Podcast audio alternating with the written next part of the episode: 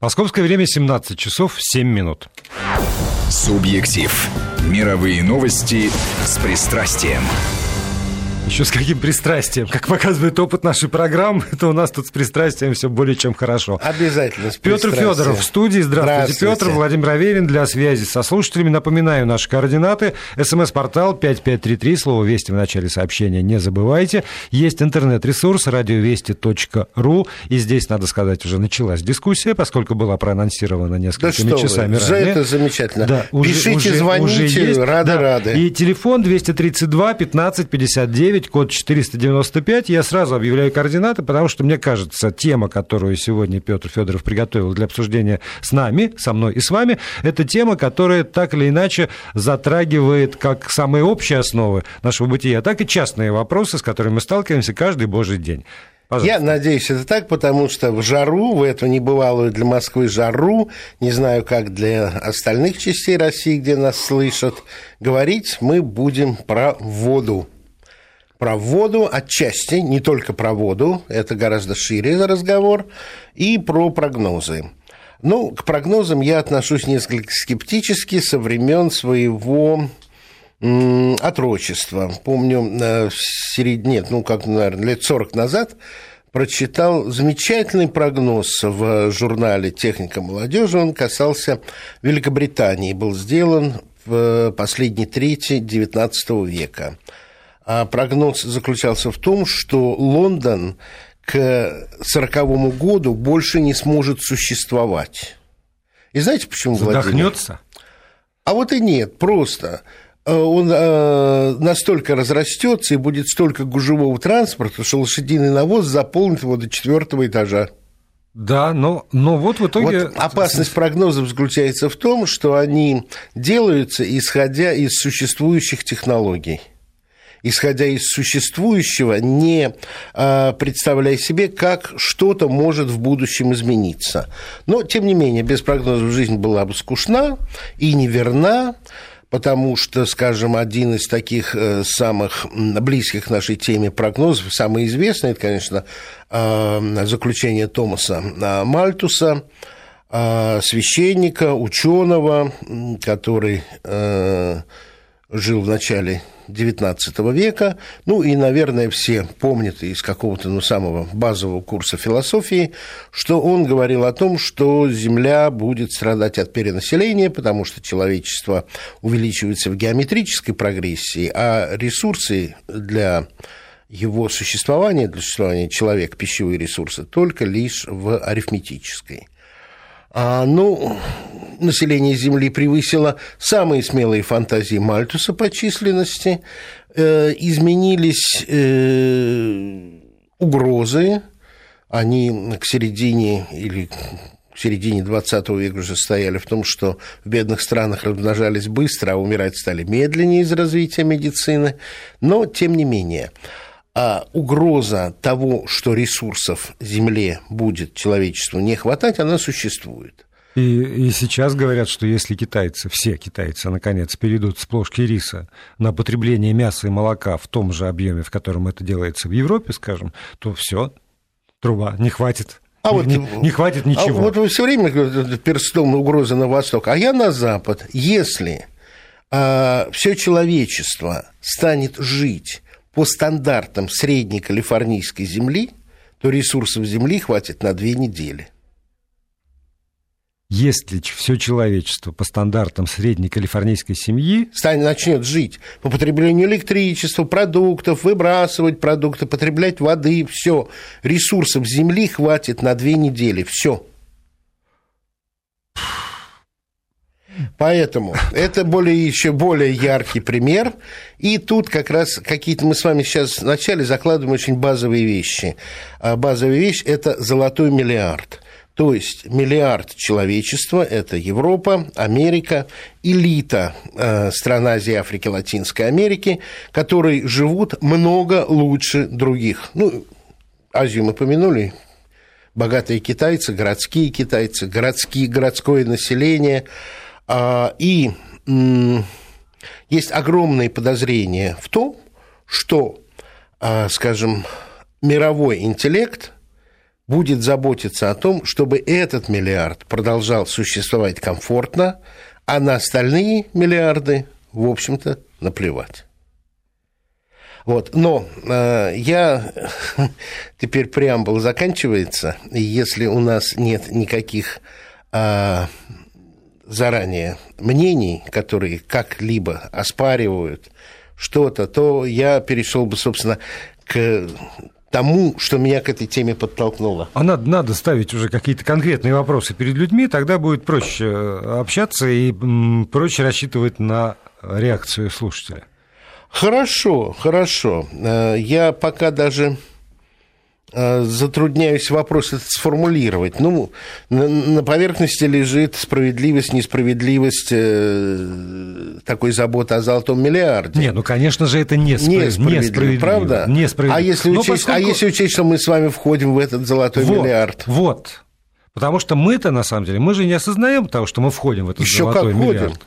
А мы входим, потому что потребление средней там, российской, ну, московской семьи, оно недалеко ушло от потребления средней калифорнийской семьи по отношению к ресурсам. А я думаю, побольше. А может быть, даже и побольше. И если ничего нет, то как раз на эту тему публикация, которая меня к этому подтолкнула. Это публикация в газете, одной из лучших газет, которые я знаю, «Гардиан», автор Ллойд Элтер. Публикация от 15 июля, кто хочет, может найти по-английски. Человек пишет о потреблении воды в Лондоне. Он углубляется в историю о том, как э, эпидемия холеры подтолкнула людей к тому, что нужно переходить к централизованному водоснабжению. Он напоминает, что во времена ОНы люди использовали воды ровно столько, сколько у них было физических сил унести от колодца, а потом от колонки городской. Э, от, колон, от городских колонок отказались, потому что э, именно место, очередь за водой и была местом распро- распространения холеры. И провели водопроводы в дома. Провели водопроводы, значит, надо сделать канализацию. И э, от потребления, скажем, в 3 галлона в день, это 12 литров, очень быстро потребление стало 120 литров, а потом и 400 литров. По-моему, в Москве 350. Я не помню, но это очень высокая цифра. А, и о чем статья? Статья, по сути, а, посвящена тому, что уже в других публикациях тоже есть. Создание в среднем классе и в высшем среднем классе – моду, моды на экономию, на экономное потребление. А, приводится а, публикация достаточно известной писательницы английской Темсин Оглсби. В 2007 году она написала книгу о супружеской паре – в возможном будущем. Это молодая современная пара, космополиты, без предрассудков, следуют духу времени и построили дома экологичный туалет. Он компостный, размещен в обычной лондонской квартире и спасает для природы до 30 литров воды. Причем слив из души идет на полив растений. А, публикация говорит о том, что очень нерационально используется вода. Есть вода серая, есть вода черная. Черная вода – это, разумеется, а, унитаз, а серая вода – руки помыли, посуду помыли. Эту воду еще можно в бачки наливать. Мы же смываем а, в унитазе питьевой водой, это же надо понимать. Ну, это то, что касается воды. Я вам приведу э, в пример книгу немецкого журналиста, он граф еще по совместительству Александр фон Шонбург. Книга называется «Искусство стильной бедности». И он как раз не только потребление воды, он вообще предлагает пересматривать образ жизни, отказываться от излишних тряпок в том числе. Потому что, ну, собственно, для того, чтобы просто нарядиться и прикрыть плоть от э, палящих лучей солнца или там прохладного или холодного воздуха, нужно определенное количество, например, вещей, а не столько, сколько у каждого из нас практически есть в гардеробе. Равно вода, равно потребление продуктов питания, потому что если мы отказываемся от экзотических продуктов питания, то, соответственно, не требуется энергия на перевозку их, вот эту бесконечную организацию складов, еще чего-то, и много-много, практически все аспекты аспекты жизни укладываются вот в это вот понятие искусства стильной бедности. Но для того, как мне кажется, для того, чтобы прийти к этой мысли, надо осознать себя прежде всего человеком, который в, в, вот в этой культуре потребления достиг высот. Вы знаете, чтобы, это, чтобы можно было от этого Это один вывод. Постпотребительское общество. Да.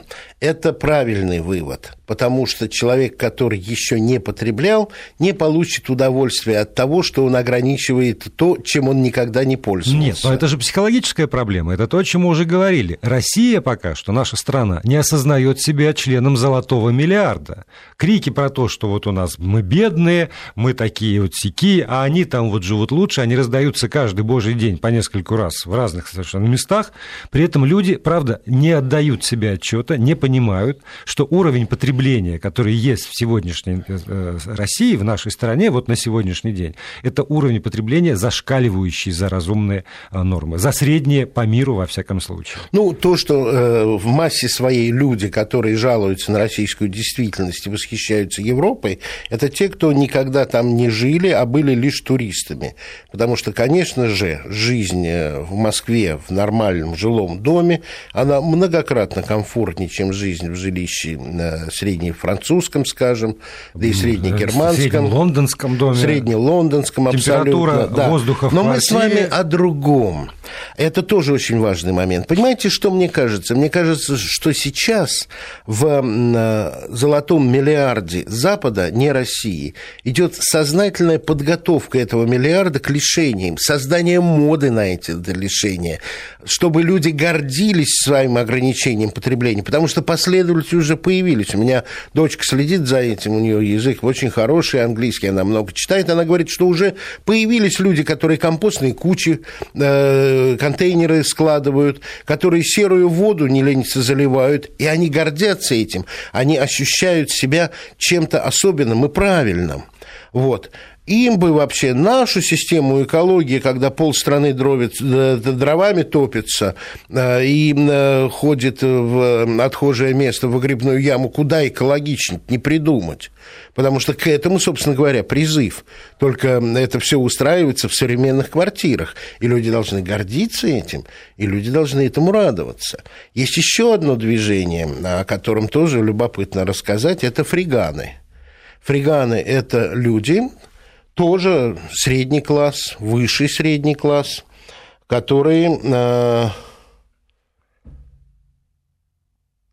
питаются, устраивают пикники из помойных ящиков, из мусорных ящиков. Э, лет 8 назад, я тогда работал на Евроньюсе, я сам переводил этот сюжет. И эта мода очень широкая, это не мелкое явление, это не нищие люди, это не бедные люди. Но они гордятся тем, э, фриган, э, фри это бесплатно, ган это сокращение от вегетарианца. Почему? Потому что даже самые убежденные вегетарианцы, если в помойке находят мясное, они не отказываются от этого, потому что это можно, это все равно бы пропало они никак не участвовали в том, чтобы что-то живое прекратило Ради свою них жизнь. было Ради убито, них. Да. Совершенно верно. И вот представьте себе сюжет. Прекрасно одетые люди ходят и рассказывают. Ну, в первую очередь мы, конечно, заходим в ресторан, на ресторанные помойки, потому что там бывает выбрасывают продукты, просто не пригодившиеся сегодня, до завтра они уже не нужны, и, но срок годности еще есть. Вот смотрите, я достал упаковку, просто нераспечатанная упаковка спаржи. Замечательно, срок годности, замечательно. А вот майонез, недоеденная банка, ага, и тоже хорошо. Отлично. А вот перепелиные яйца. Вообще, надо сказать, что несмотря на то, что мы с вами сейчас говорим о том, что мы еще не постпотребительское общество, это так. В постпотребительском обществе есть чудовищные цифры. Э, по подсчетам в ряде крупных городов Америки э, в помойку выбрасывается до 50% продуктов годных. Вот купили, а не нужно. А раздумали есть. И не распечатывая упаковку в помойку. Это нонсенс, нонсенс. Люди понимают глупость этого. Совестливые люди понимают, что это просто безнравственно, потому что есть люди, которые в Африке голодают. Но, повторяю, общий настрой средств массовой информации идет к тому, чтобы сделать это модой. И я тут вижу не только э, проявление сознательности. Ну, нас всегда в советское время, уходя, гасите свет, там, экономьте воду, закрутите, почините кран, чтобы капелька не капала. Это все было. А цифры-то на самом деле, если говорить о водоснабжении, ужасные, потому что вот в этой статье в британской, снова немножко на воду отвлекусь, только в Англии и Уэльсе каждый день на очистку 10 миллиардов канализационных вод тратится более 6 гигаватт электроэнергии. Это, это сумасшедшие цифры. Сумасшедшие. Я думаю, что это примерно так же, так же везде. Давайте послушаем Виктора. А с удовольствием. Э, телефон 232 15 59, код 495. Виктор, пожалуйста, говорите, что вы да, хотели. Здравствуйте. Здравствуйте, Владимир. Вот извиняюсь, гостя звать. Петр Федоров. Петр Федоров. Петр Федоров. Федор. Петр, вот к вам э, хотел бы обратиться. То, что вы говорите, в принципе, там, так, начиная от мыслителей прошлого, это все понятно и ясно. По-моему, никто с этим спорить не будет. Но, понимаете, вот э, слово мода, оно имеет действительно какой-то оттенок. Э, ну, не, не сможете вы решить с помощью моды принципиальные вопросы. И чтобы их решить, эти вопросы, нужна другая экономическая политика. Прежде всего, например, по поводу утилизации всех отходов, не только пищевых. Вот. И когда экономически будет это выгодно, так скажем, тогда не нужно никакой ни моды, все будет постепенно решаться в том направлении, о чем вы говорили. Так экономически выгодно это должно прийти осознание, что это экономически выгодно, это позволит продлить существование вида такого человека э, с его нынешней системой организации в сообщество на гораздо дольший срок. Я позволю, я позволю сказать, что, наверное, я не вполне правильно понят. Я вовсе не с восторгом говорю о навязывании этой моды. Я говорю о ней с некоторой тревогой, потому что для меня это симптом а, очень серьезных опасений – как сейчас принято говорить, наших западных партнеров в том, что реальная нехватка ресурсов станет очень скоро проблемой. Без нефти, без газа а, можно как-то просуществовать. Без воды – три дня. Без воздуха – две минуты. И речь идет о очень важных вещах, о том, о том, о чем они думают вперед. Хотя, повторяю, иногда прогнозы не сбываются. Что касается формирования сознания, особенно среди читающих, думающих людей, то, уверяю вас, дорогой радиослушатель, люди очень внушаемые. И э, такая мода, она весьма-весьма захватывает людей. Я э, вам сейчас расскажу то, что вы можете в это плохо поверить, но моя знакомая коллега немка не ездит на машине, потому что она физически страдает, что ее бензиновая машина, старенькая, на новую нет денег, на холостом ходу бессмысленно выбрасывает выхлопной газ в воздух. Она от этого страдает физически. И у нее нет никаких побудительных, моральных, экономических, кроме одного – нрав нравственных. А э, нравственность и нравственный закон не предполагает какой-либо награды за э, следование своей морали. Так что я с вами не согласен, я редко об этом говорю, но не согласен. Но при этом я принимаю вашу мысль о том, что при налаженной системе, скажем, как в Германии, э, люди сортируют мусор, они выбрасывают одно в одно, другое в другое, за это денег они не получают, это просто предписано законом, пластик отдельно, съедобное отдельно, бумагу отдельно, а, металл отдельно. Но вы правы в том, что, как когда-то при советской власти, немцы сдают пустые бутылки в магазин. Не все. Вот тут уже нижний средний класс это делает upper middle class, верхний средний класс, конечно же, это сортируя выбрасывает, ему деньги не нужны. Кстати говоря, во Франции то же самое. Посреди тротуара стоит гигантский контейнер высотой в полтора человеческих роста, который разделен на три сегмента – коричневый, белый и зеленый. И живя там 8 лет, я в итоге ходил и зеленые бутылки кидал в зеленый сектор, прозрачные в белый и коричневый в коричневый. Просто потому, что хотел жить в чистоте. Но это есть, это поставлено. У нас какие-то даже автоматы были, которые выплачивали мелкие денежки за алюминиевые банки, но это быстро прошло. Но про немцев э, в супермаркетах небогатых немцы сдают даже металлические пивные крышечки. Потому что тоже за это идет какая-то фенишка. Немцы очень экономные люди. В этом вы правы. Я говорю о другом. Я говорю о том, что нарастает на Западе понимание того, что ресурсов скоро будет не хватать. И золотой миллиард готовит к сознательным лишением. А я понимаю, о чем говорит Виктор. Виктор говорит о том, как это все преломляется в сознании вот его собственном, в моем и, может быть, в сознании очень многих людей, которые живут здесь. Сам... Они бы тоже готовы были бы экономить и беречь природу, но для этого нет условий. Да. Я с этим согласен. Да. И, и здесь принципиальный вопрос. А, хорошо, там золотой миллиард, думающие люди, в том числе правительство, осознают опасность того, что ждет. И, например, завтра нам правительство говорит, мы должны самоограничиваться.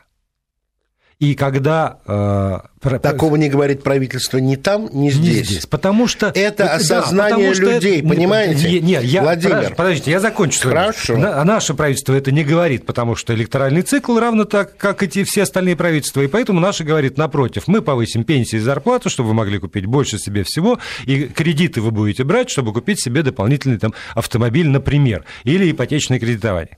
Это все говорят. Ну как, да. все говорят, Если, не должно вот, правительство. Вот, а в Америке, а мы напечатаем еще деньги, да, еще чтобы вы могли за зеленые да, смешные именно, бумажки именно. скупить и что угодно. Мы, Это разные и вещи. когда мы говорим о том, что, правда, наступает эпоха самоограничения, то она может наступить двумя Она не наступает, ее навязывают. Не знаю, если иметь в виду запасы той же, той же воды, например, то она очень, очень наступает сама при нынешнем уровне потребления она наступает. С этим я согласен. Вот. И здесь для того, чтобы изменить этот уровень потребления, возможно два пути. Либо общество осознает через моду, через вот э, примеры очень живописные, и само ограничивает свои ресурсы, либо правительство страны вводит жесткие нормы для того, чтобы ограничить и растянуть потребление ресурсов. А вот, вот есть... вопрос у меня к вам. А, как есть, вы а считаете? есть третий путь. Хорошо, не, не знаю, но давайте, какой третий? Война за ресурсы. Третий путь – война за ресурс. Потому что вот мы, это сейчас мы так идет. хотим пить и жрать. На самом деле действуют. Что мы готовы действует, заплатить человеческими... Запад действует сразу по трем направлениям. Мы готовы пить, э, заплатить человеческой кровью за то, что мы хотим пить и жрать в таких количествах. Вместо да. того, чтобы сократить потребление не до, вместо до того, а вместе с тем, чтобы сократить. Понимаете, вот что любопытно, идет по всем трем направлениям. И если первые два мы с вами вот сейчас обсуждаем, а какой вопрос вы мне хотели задать? Какой из путей более эффективен? Какой из путей возможен в нашей Оба стране? В нашей, в, в нашей, нашей стране? В нашей стране какой ну, из путей да, возможен? Давайте так, давайте так. В нашей стране возможен любой из путей.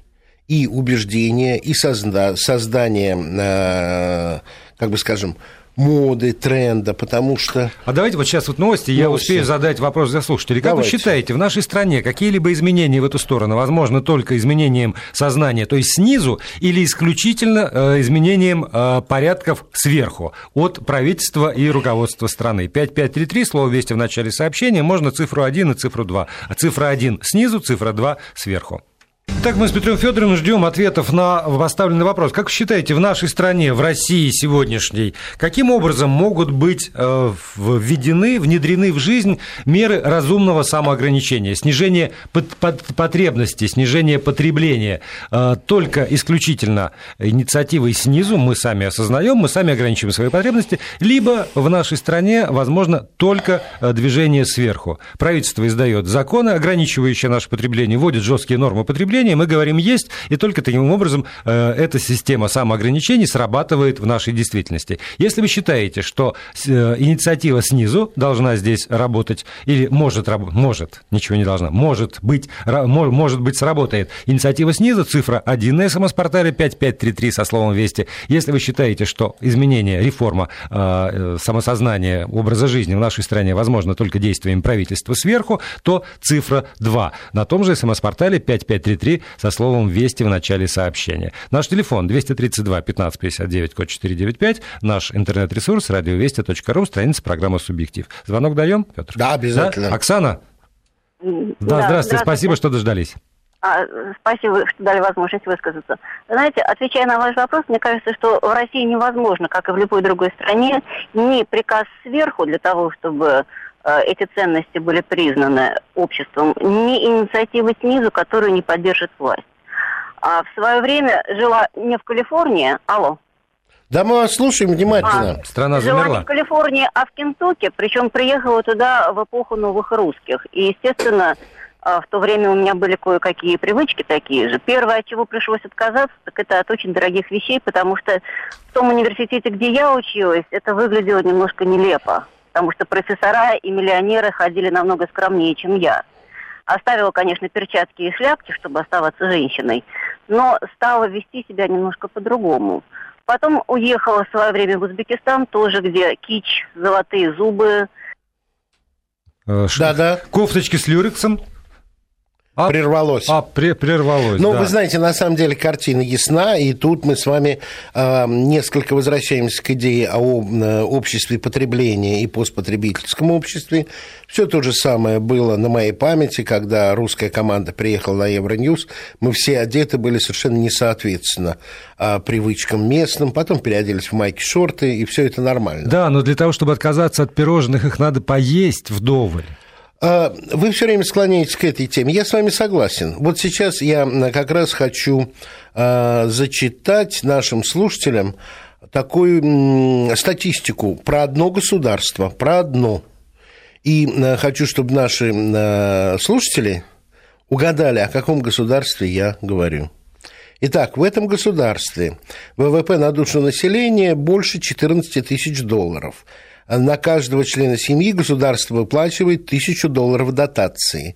Пособие по безработице 730 долларов. Зарплата медсестры 1000 долларов.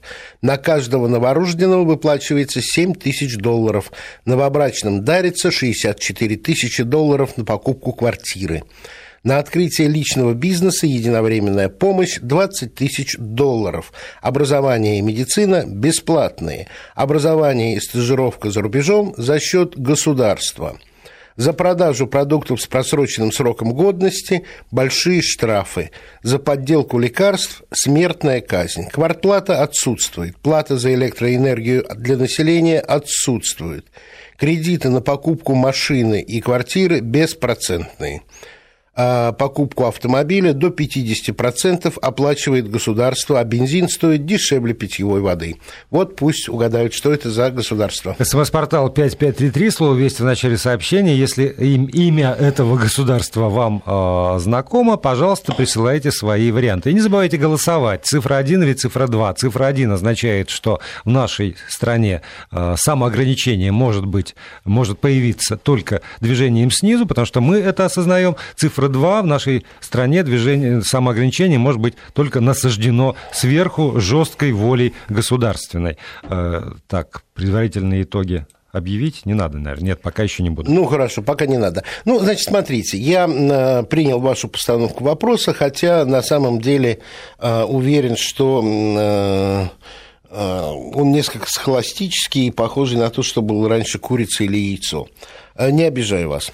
Потому что на нашей с вашей памяти возвращены газовые счетчики, которые на моей памяти снимались. Возвращены счетчики воды, которых я не помню нигде, кроме как Австралии, где я работал, и Франции, где я работал. И это дисциплинирующий фактор. И во многих случаях э, плата снизилась, а не выросла, потому что люди стали думать, что они включают и насколько они включают. Стали меньше потреблять. Раз. Второе. А Почему мне вопрос кажется несколько схоластическим? Если мы обращаемся к аудитории городов, ну, хорошо. Но Россия живет в нескольких веках сразу. Да. И огромная часть населения России живет по высшим экологическим стандартам, э, черпая воду из колодцев, великолепную воду, без хлора, замечательно экологически чистую, и используя выгребные туалеты. Это, это, это идеал, который сейчас, как мода, при, предлагается достаточно богатым, просвещенным И людям воспринимает Запада. это как бедность. Я не знаю, как они воспринимают. А может воспринимают как должное, потому что, извините, ради бога, я э, э, перескажу вам рассказ своей жены, которая работала много в системе оценки и развития образования, но не в самой системе образования. Это была неправительственная структура. И она рассказывала, как учительница деревенской школы гордилась тем, что она в школе поставила унитаз – чтобы дети знали, как им пользоваться, потому что многие никогда в жизни да. ничего подобного не видели, а значит, они и не думают о том, что есть что-то другое. Это, знаете, трагедия Индии, когда индийская деревня, миллиардная, увидела Санта-Барбару, и увидел, что есть другая жизнь. И вот тут начался когнитивный диссонанс нации, протесты какие-то, беды, я не к тому, чтобы людей ограничивать в информации. Я, я о том, что цивилизация, она очень многогранна, она далеко не всегда приносит блага, она далеко не всегда позитивна, она иногда отстает от требований, которые э, уже намечает новая повестка дня. Вот э, у Бердяева в 24 году была написана мудрейшая работа новое средневековье. И то, что я сейчас чувствую по этим публикациям, по этим движениям людей, которые из э, э, помойных баков питаются, мусорных баков, я чувствую, что вот этот возврат какой-то есть, и он, извините меня, не навязанный государством, а от осознания. Вы правы в том, что у нас 70 лет был дефицит, нехватка. У нас не хватало даже туалетной бумаги в должных э, пропорциях, и качество товаров было э, усреднено, и не было выбора в магазинах. Я помню время, когда кофе был трех сортов. Э, советский в маленьких баночках, косик, аргентинский, бразильский, по-моему. Бразильский. Да, и бонд индийский. И все. И доставали еще. А как же? И когда я первый раз попал в Вулберс в Канберре и увидел бесконечный ряд кофе, я не мог выбрать. Я считал себя образованным, просвещенным человеком, я выбрать не мог. Конечно же, через этот этап человечество должно пройти. Но а я говорю немножечко о другом. Страну угадали хотя бы кто-то? О, я, не, я же не знаю, какая страна. Я назову варианты. Да. Итак, Тут много вариантов. Очень хорошо. Япония, Арабские Эмираты, Ливия, Туркмения, Арабские Эмираты. Все, остановитесь. Ливия. Алжир, Ливия. Ливия до 2012 года. Ливия. Каддафи, Каддафи за отказ от доллара и убили, пишут нам из Санкт-Петербурга. И не только а чтобы в Европе не было осознания того, что есть страна на севере Африки не европейская, не европейской цивилизации, которая живет так, как не снилось многим европейцам чтобы отбить у них желание и требование что-то получить. И в итоге, извините, что я с эмоциями, кто контролирует ливийскую нефть? кто контролирует ливийский газ и, что очень важно, кто контролирует подземную воду свежайшую, которая из сердца Сахары подземного течет к побережью. Это война за ресурсы. На Каддафи всех наплевать. Золото был повод, да, страшно, ужасно. Расчет за газ, за нефть золоте. Э, там самое, то же самое Саддам Хусейн требовал. Но это война за ресурсы. Бессовестная, бесчестная. Мы с вами сейчас видим, что в Ливии творится. Раздербана страна. Раз... Все, постоянное убийство. Сейчас э, против правительственных войск маломальски умеренно снова э, исламисты. Э, в тех же самых городах с которыми э, не давали Саддаму Хусейну, да, Каддафи. Муаммару Каддафи, Каддафи справиться и вводили бесполетную зону. Но сейчас это никого не волнует, потому что контроль за ресурсами установлен. И вот теперь я как раз хочу сказать о том, что, на мой взгляд, очень-очень важно. То, что происходит в отношении нашей страны сейчас, санкции, давление, скоротечный вдруг состоявшиеся судебные решения, которые ожидали через много-много лет, и вдруг по волшебной палочке они сбылись к вопросу о независимости международной судебной системы. А это наши ресурсы. Потому что если мы говорим о воде, то, я напомню одну цифру, только Байкал – это четверть всей пресной воды мира. Повторяю, всего мира пресной воды один Байкал. Мы еще сибирских рек с вами не берем, вообще не считаем. Да, это одна сторона вопроса. А другая сторона вопроса, и я же тоже голосование затеял, Да. э, исключительно имея Давайте. в виду злободневность. 75% наших слушателей, которые приняли участие в голосовании, считают, что да, только снизу. И это нормальный Очень ответ, хорошо. ответ. Потому что когда мне говорят, санкции против банков, кредиты у нас подорожают. На что берут кредиты сегодня? На плазменные телевизоры? На новую модель автомобиля? Не берут же кредит на жизненно необходимые вещи в большинстве своем. Да, это будет дороже. Если отказываемся от этого уровня, от этой гонки потребления, тогда, значит, вот это вот не срабатывает. Тогда, значит, ну, более дорогой кредит или менее дорогой кредит потребительский, это уже не Возражу, так важно. но после новостей. После новостей, да. Продолжаем программу «Субъектив». Петр Федоров, Владимир Аверин в студии. Мы заспорили, и Петр сказал, что сейчас он меня отбреет. А, Нет, не отбрею, я э, уважаю чужое мнение, я просто немножко возражу. Потому что, когда мы говорили о кредитах, вы сказали плазменный телевизор, машина, ну, отчасти квартира, правда? А я знаю, что огромная часть э, населения берет кредиты на то, чтобы построить свой дом за городом. Свое собственное жилище – это огромный организующий фактор. Это очень сильный морализатор, очень сильный фактор для укрепления семьи. Свой дом, моя крепость, издревле – это еще и гармонизатор отношений с природой, потому что вы строите в хорошем месте, вы строите так, чтобы вокруг земля была красива. Вы строите дом очень часто с автономной канализацией, поэтому каждый раз, спуская туалет, вы думаете о том, э, сколько еще выдержит ваш это самый Бачок. э, бачок или именно вот кольца, зарытые в землю. Вот, поэтому для меня, а то, что это носит массовый характер, у меня не вызывает никакого сомнения, потому что как только вы на электричке, на машине покидаете пределы МКАДа, да и в Ка- МКАДе тоже, вы видите, что одно из самых популярных торговых учреждений – это строительный рынок. Вся Россия строится вот сейчас где-то вокруг. Я Да. уехал далеко, происходит то же самое. Где-то, где-то эти нормы навязаны сверху. Вот в Пскове сейчас был, а, вернее, в Изборске, чудесный древний городок.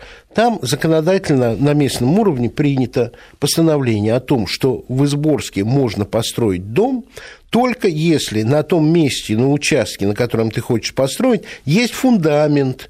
И построить нужно в размере этого фундамента и сохраняя архитектуру, предположительно, времен постройки и существования того Чтобы дома. не портить вид крепости, совершенно верно. Чтобы не портить природу, э, вид, чтобы не портить э, ауру города, чтобы духовность сохранить. Вот сейчас давайте поговорим и об этом, потому что вы хотели Я, поговорить. я хотел, я хотел, и тут я продолжу эту мысль со Да. строительными рынками, потому что люди берут кредит на что? На, а, на то, чтобы купить землю. Цена земли – это вещь диктуемая, между прочим. И цена земли, вот одной и той же земли, цена, давайте вот переведем на квартиру. Квартира, в которой я живу, стоила в а, начале 90-х годов сколько-то там тысяч долларов. То есть за 3 тысячи долларов в Питере можно было квартиру купить вот лег- Да, легко. да. А сейчас та же самая квартира стоит на два порядка дороже. Она- Проклятый а- путинский режим. Она нет, это не проклятый путинский Да режим. люди лучше жить стали, поймите. Вещь стоит не столько, сколько Да. она стоит, а сколько за нее готовы, готовы- заплатить. готовы заплатить. Раз готовы платить Вот. столько, это столько и стоит. Столько и стоит. Если вы это готовы, но если это вы готовы заплатить 100 тысяч за э, 10 квадратных метров на Никольной горе, долларов я имею в виду, вы платите. А если нет, вы уезжаете дальше и покупаете землю там, где она стоит дешевле. Ну, вот это, я говорю про то, что это вещи регулируемые. Они могут... Саморегулируемый. Они, они- нет. Это При- рынок. При желании они могут быть отрегулированы. В при желании, если вот припрет, то можно отменить всю эту свободу рынка И вот выставить так. верхнюю стоимость квадратного метра? и выставить. А зачем? И, и- и Это можно- мы уже пробовали. пробовали, и замечательно, и нормально, и в системе власти? да, и были А талоны помните, на какие масло. были квартиры? Помню, какие были Блочные, квартиры. со щелями. И, и большинство живет по-прежнему в этих самых квартирах, между прочим, блот, блочных с Вот щелями. давайте так, если нет Большинство в статистики, не России. говорить. Я не знаю. А я У меня знаю. такой статистики Вы нет. ездите по городам России, видите, из чего складывается в основном городской массив. Все равно построенное еще, еще тогда. Уже не вполне. Я, я не знаю. Вот давайте, это статистика, я даже спорить не хочу. Но ваш пафос в чем состоит? Ограничить э, стоимость Мой пафос состоит в том, что э, есть вещи, которые могут быть ограничены и могут быть отрегулированы, если на то будет воля э, государева, что называется. Владимир, да. я с вами согласен. Да. Это так. Другое дело, что каждая регуляция вызывает, как бы скажем, негативные моменты тоже. И я бы, я бы пока сейчас дал бы нашему обществу насладиться не только обществом потребления, но и состоянием нерегулируемого дикого рынка, и чтобы люди тоже. сами пришли к тому, что рынок надо регулировать. И я бы тоже. И я тоже за ну, то, что не надо ни в коем случае вот сверху государевой волей что-то такое топить. Тогда давить. я вас неправильно понял. Да, и по... я рассказываю про то, что может быть при желании. И для а. меня чрезвычайно радостные цифры голосования, я их повторю. Три, три четверти людей говорят, что да, если это вот действительно надо, то это произойдет в нашей стране самоограничение только волею людей, которые хотят себя самоограничить. И ни в коем случае не надо вмешиваться сюда сверху и навязывать это ограничение, особенно... Это вы меня убеждаете? Это я убеждаю себя. Особенно, Или оставшиеся если, четверть. если элита общество не, за, не хочет, не может там, показывать пример этого самоограничения, а показывает примеры совершенно противоположные и обратные. Собственно, те, которые так, влияют да. на, на государеву волю. Сколько у нас с вами осталось? У нас осталось три минуты. Три минуты. Да. Ну вот минуту из этого я займу, чтобы э, прочитать э, Бердяева это один абзац, но тут настолько концентрированно все выражено, ну, правда, с купюрой небольшой, к тому, чтобы э, наших э, слушателей, которых я очень люблю и уважаю, тоже немножко привлечь к наследию интеллектуальному э, российскому. Так вот, это как раз из триптиха, который посвящен новому средневековью. Демократии провозгласили свободу выбора, но нельзя долго задерживаться на этой свободе. Нужно ею воспользоваться, нужно сделать выбор правды, подчиниться какой-то истине. Русский народ, согласно особенностям своего духа, отдал себя в жертву для небывалого исторического эксперимента, имеется в виду коммунизм. Он показал предельные результаты известных идей – русский народ не может осуществлять срединного гуманного царства. Он может осуществлять или братство во Христе, или товарищество в Антихристе. Если нет братства во Христе, то пусть будет товарищество в Антихристе. Эту дилемму с необычайной остротой поставил русский народ перед всем миром. И э, я с Бердяевым очень согласен. И почему я эту фразу, эту цитату его именно сейчас привожу? На мой взгляд – человечество стоит на определенном распутье. Либо мы вместе будем решать эти экологические проблемы, либо и первые все, два да, пути, которые отчасти у меня вызывают иронию, либо конец с непредсказуемыми последствиями. Либо перегрыземся. Совершенно конечно. верно. Но вот э, да простят меня э, те слушатели, которые любят критиковать мою страну, но примеры движения к, к, апокалипсису из-за ресурсов показывает Вашингтон. Уж тут, извините меня, э, приводить э, примеры с хрестоматийные с Ираком, Ираном, э, поддержкой Ливии, разделом Судана на, основной южный. И, собственно говоря, на мой взгляд, сейчас как раз правота по-бердяевски – она наша? Если мы принимаем, э, что мы как раз здесь в христианском братстве а не в товариществе Антихриста. Этот страшный Жив, выбор. Живем между Этот собой. Этот страшный выбор существует всегда в России. Вот да. что он глубоко существует, в Он существует во всем мире. Всегда ну, у нас и, особенно ярко. Всегда и во всем мире Так Бердяев считает. Читайте русскую философскую да, но, классику. Помимо всего прочего, Бердяев считает, что эпоха страдает волей к бездарности и волевым отвращением от гениальности и даровитости. И пока в обществе будет всякий человек, который хочет выделиться, который хочет сформулировать свою мысль, восприниматься как враг, к сожалению, мы будем жить вот в этой вот торжестве серости, сытости и самодеятельности. Великолепно. Да, ну что же, это был финал нашей программы. Спасибо Петру Федорову. Пока.